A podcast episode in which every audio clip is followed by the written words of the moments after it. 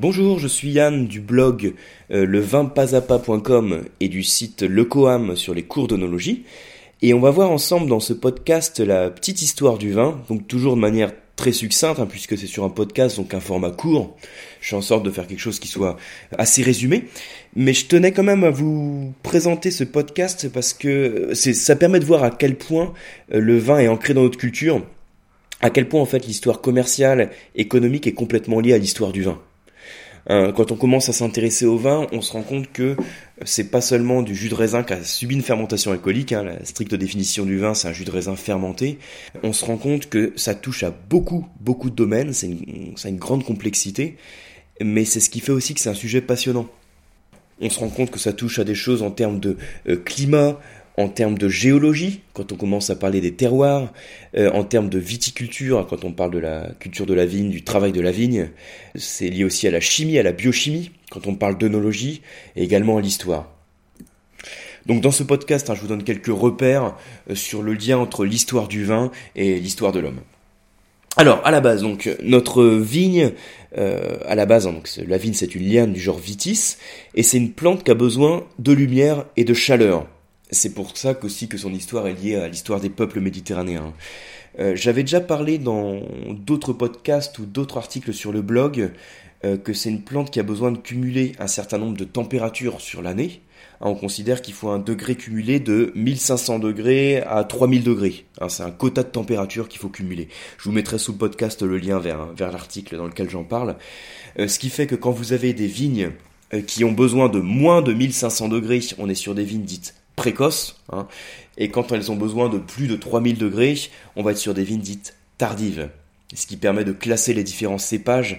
Euh, il y a une classification dont j'avais déjà parlé, qui est la classification Pulia, donc PU2LIAT, qui est le nom de l'ampélographe euh, qui a fait cette classification en fonction des cépages.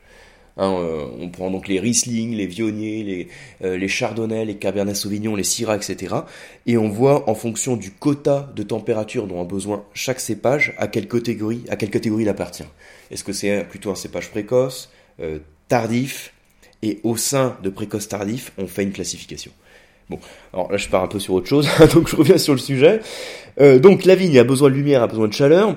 Euh, pour rechercher cette lumière, cette chaleur, la vigne est donc une plante hein, qui peut s'étendre sur plusieurs mètres, sur plusieurs mètres. Avec ses vrilles, elle va s'accrocher pour euh, optimiser l'ensoleillement et pouvoir atteindre sa maturité. Alors il y a bon, on trouve un des, la vigne existe à l'état sauvage, hein, il y a plus de 10 000 ans avant notre ère. À l'époque, l'être humain était chasseur-cueilleur, donc il mangeait des baies, hein, il croquait les grains de raisin. Et il va y avoir un moment où il y a un passage de la vigne sauvage à la vigne cultivée.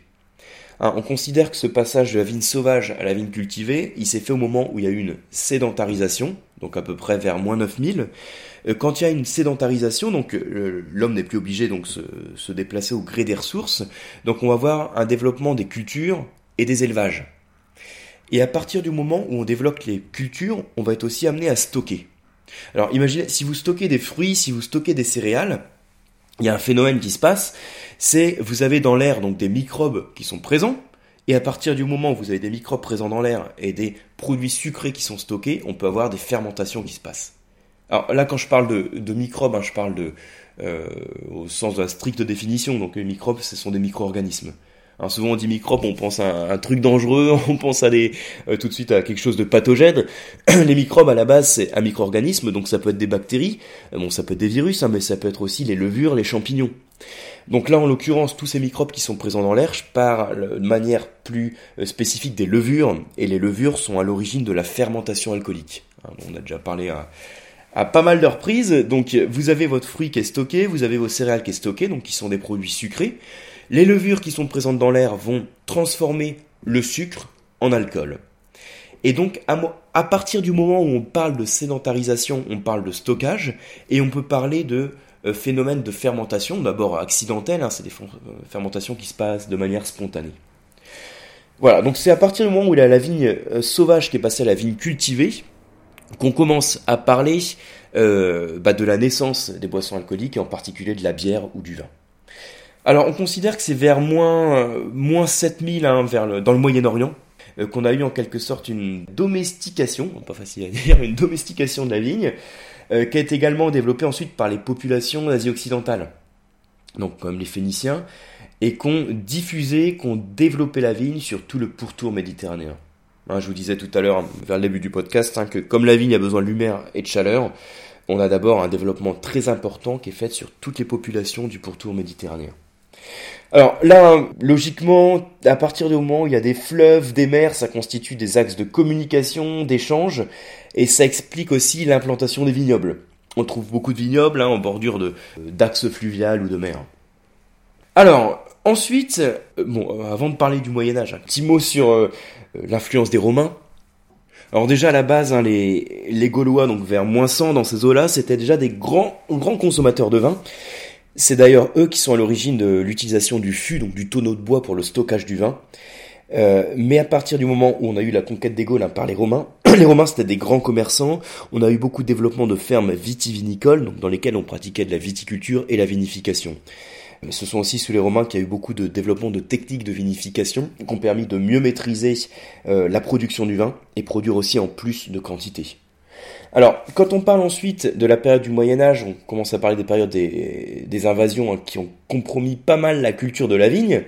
Et à cette époque, donc c'est la religion chrétienne hein, qui a une influence très importante sur le développement du vignoble. Ils ont en quelque sorte protégé le vignoble. Hein, le vin est complètement lié à la religion. Dans le texte des évangiles, le vin c'est le sang du Christ. Donc dans, dans les rites, dans, dans la liturgie, euh, il faut du vin de messe. Donc euh, la religion chrétienne est très liée à la protection du vignoble et au développement du vignoble. C'est particulièrement vrai aussi dans les vignobles de Bourgogne et du Languedoc. Euh, les religieux à cette période ont adapté euh, les cépages aux différents types de terroirs, aux différents types d'expositions. Ils, se sont rendus compte qu'en fonction de l'emplacement, donc on pouvait avoir des types de sols différents sur des distances qui étaient très courtes, hein, de l'ordre de quelques dizaines, voire centaines de mètres, et on a pu donc distinguer des zones qui étaient plus qualitatives que d'autres. Vous savez qu'en Bourgogne, hein, à partir du moment où on parle du classement des vins en fonction de cru, hein, euh, c'est une classification aussi qui trouve son origine dans le travail des moines et donc dans l'influence de la religion chrétienne. Euh, d'ailleurs, hein, euh, pour vous parler un peu de cette influence de la religion chrétienne, si on compare avec l'Espagne, qui est un grand grand pays viticole, puisqu'aujourd'hui c'est l'Espagne qui est le plus grand pays en termes de surface de vignes plantées, Hein, il y en a plus qu'en France ou en Italie, il y a plus de vignes. À cette même époque, donc vers, euh, euh, ouais, en gros vers 700, euh, hein, c'est à partir du moment où il y a eu la, conquête musulmane. Donc en Espagne, il y a une grande partie de la péninsule ibérique qui a été occupée par les musulmans pendant plusieurs siècles, hein, jusqu'au début de la reconquête, c'est vers le XIIIe siècle, et donc ça, ça a compromis, compromis complètement le développement de la viticulture. Donc il y avait du raisin, il y avait, on développait de la vigne, mais on utilisait le raisin pour comme raisin de table donc le raisin de table, c'est celui qu'on mange, euh, par opposition au raisin de cuve, qui est celui qu'on vinifie. Donc le raisin de table, euh, le, raisin sec, hein, donc le raisin qu'on va faire sécher, qui va, développer son sucre, qu'on va pouvoir consommer. Donc à ce moment-là, pendant la conquête musulmane, on va avoir un petit peu de viticulture, mais on va avoir beaucoup de vin qu'on va euh, distiller à partir du moment où on distille, donc on parle plus vraiment de vin, hein. à partir du moment où il y a distillation, euh, on va concentrer l'alcool et on va l'utiliser plus à des fins médicinales. Donc c'est pas vraiment le même, euh, le même usage. Voilà, donc c'était une petite parenthèse hein, pour euh, vous parler de l'influence de la religion chrétienne. Quand on parle de l'histoire du vin, c'est important d'en reparler.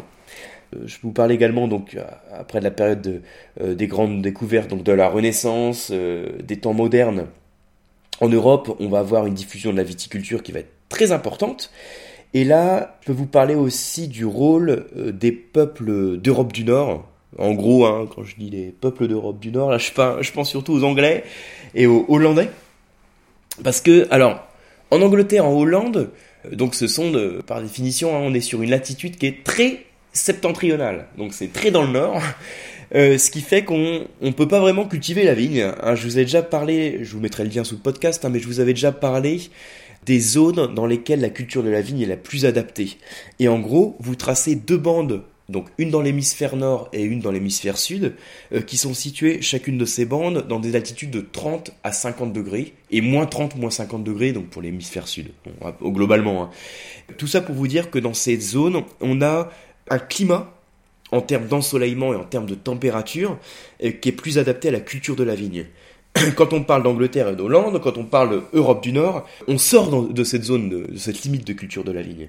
Par contre, les Anglais et Hollandais, sont quand même euh, des, grands consommateurs de vin, et donc ils vont avoir un rôle déterminant sur le développement du vin, puisque c'est eux qui vont acheter euh, le vin sur d'autres pays d'Europe. Hein. Euh, les, Anglais, par exemple, ils ont contribué beaucoup au développement du Xérès. Je parlais de l'Espagne tout à l'heure, hein. donc le Xérès ou Jerez, euh, le vin muté espagnol, le vin andalou, hein, dès le XVIe siècle. Ils ont contribué aussi beaucoup au développement du Porto. Vous savez, l'Europe du Nord aime beaucoup les vins, traditionnellement, hein, les vins qui ont du sucre. Donc, euh, les Portos, qui sont des vins mutés, sont des vins qui ont, donc, par définition, qui ont une forte sucrosité. Et donc, les Anglais sont très friands de ce type de vin à cette époque. Les Hollandais, ils avaient beaucoup besoin de vin de distillation. Donc dans les grands ports euh, qui servaient au commerce avec les Hollandais, on va avoir beaucoup de distillation. Par exemple, ils sont pour beaucoup aussi dans le développement euh, commercial des zones de Cognac ou d'Armagnac en France.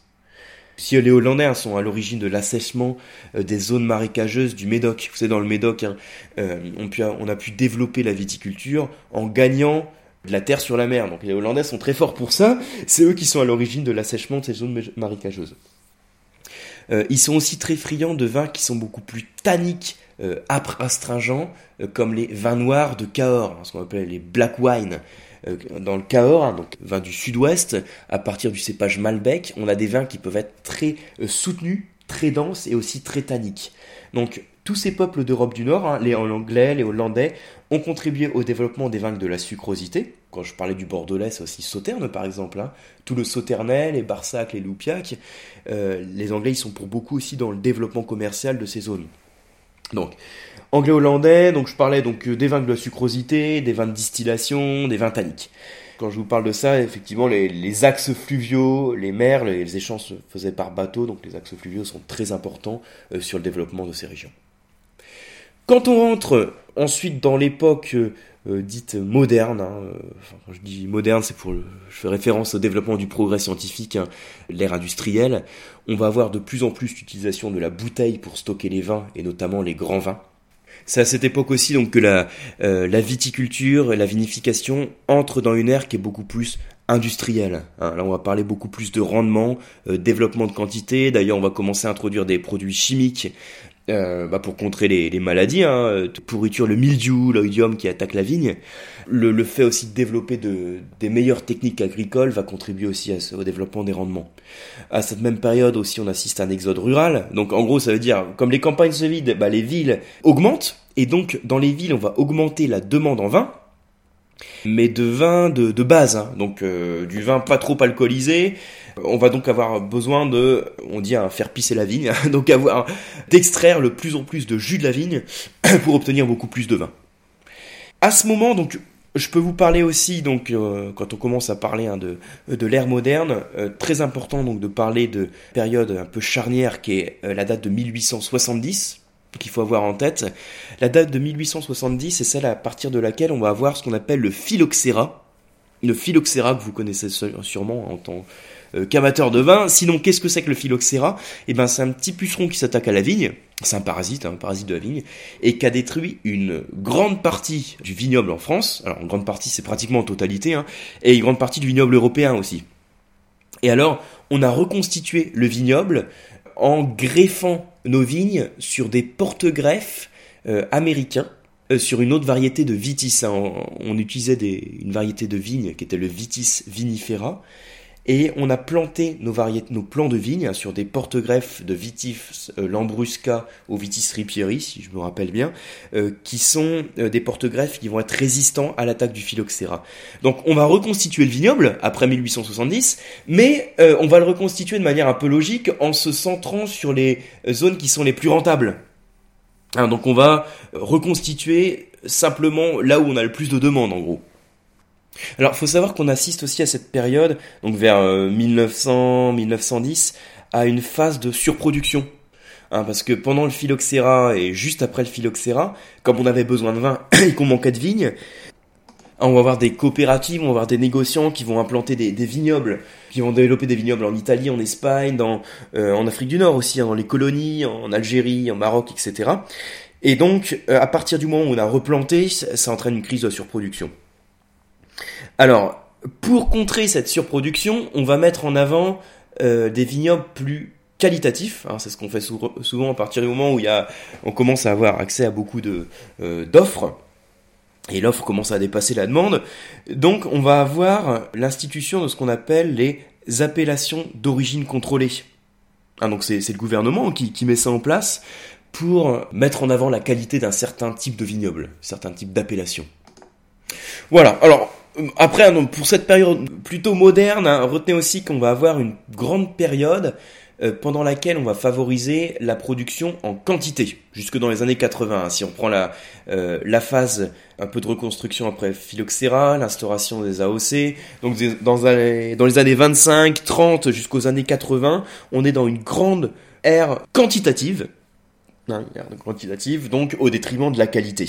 Vous allez avoir ensuite plusieurs facteurs qui vont faire qu'on va euh, s'orienter vers quelque chose de plus qualitatif. On a notamment le développement de la viticulture dite euh, biologique, hein, donc euh, d'abord, qui s'oppose à tout ce qui est agriculture conventionnelle avec l'utilisation des engrais chimiques et des pesticides, ça dès les années 70. Hein. Et puis la fin, je dire la chute, hein, la fin du monde ouvrier, qui fait aussi qu'on va avoir de plus en plus une demande en vin plus qualitative et non plus quantitative. Donc voilà un petit peu les grandes phases marquantes. Ce qu'il faut savoir aussi, c'est qu'ensuite, dans les années 90 euh, et dans les années même 98-2000, euh, hein, donc c'est beaucoup plus récent, on va avoir un développement qui va être très marqué de pays viticoles, de, les pays dits du Nouveau Monde, comme les États-Unis, euh, l'Amérique du Sud avec le Chili, l'Argentine, également l'Australie, la Nouvelle-Zélande, l'Afrique du Sud, hein, tous ces pays qu'on appelle euh, les pays du Nouveau Monde. Ce sont des pays dans lesquels on pratiquait la viticulture depuis plusieurs siècles, mais qui se sont vraiment, euh, véritablement ouverts au commerce de manière beaucoup plus récente. Donc ça veut dire qu'on va avoir du vin qui va être produit en des coûts inférieurs, hein, et donc beaucoup plus de vin qui va être disponible aussi. Et donc ça va entraîner aussi une forme de crise dans, les pays de, euh, du, de l'ancien monde en termes de production viticole.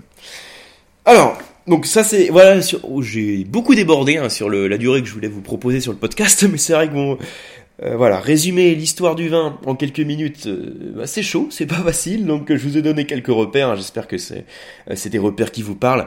Après l'idée comme souvent c'est à partir du moment où vous dégustez un vin c'est d'avoir la curiosité de mieux le connaître. Donc se renseigner, hein, vous regardez d'où il provient, de quelle région viticole, de quelle appellation, de quel cépage, et également en termes historiques, essayer de mieux le comprendre.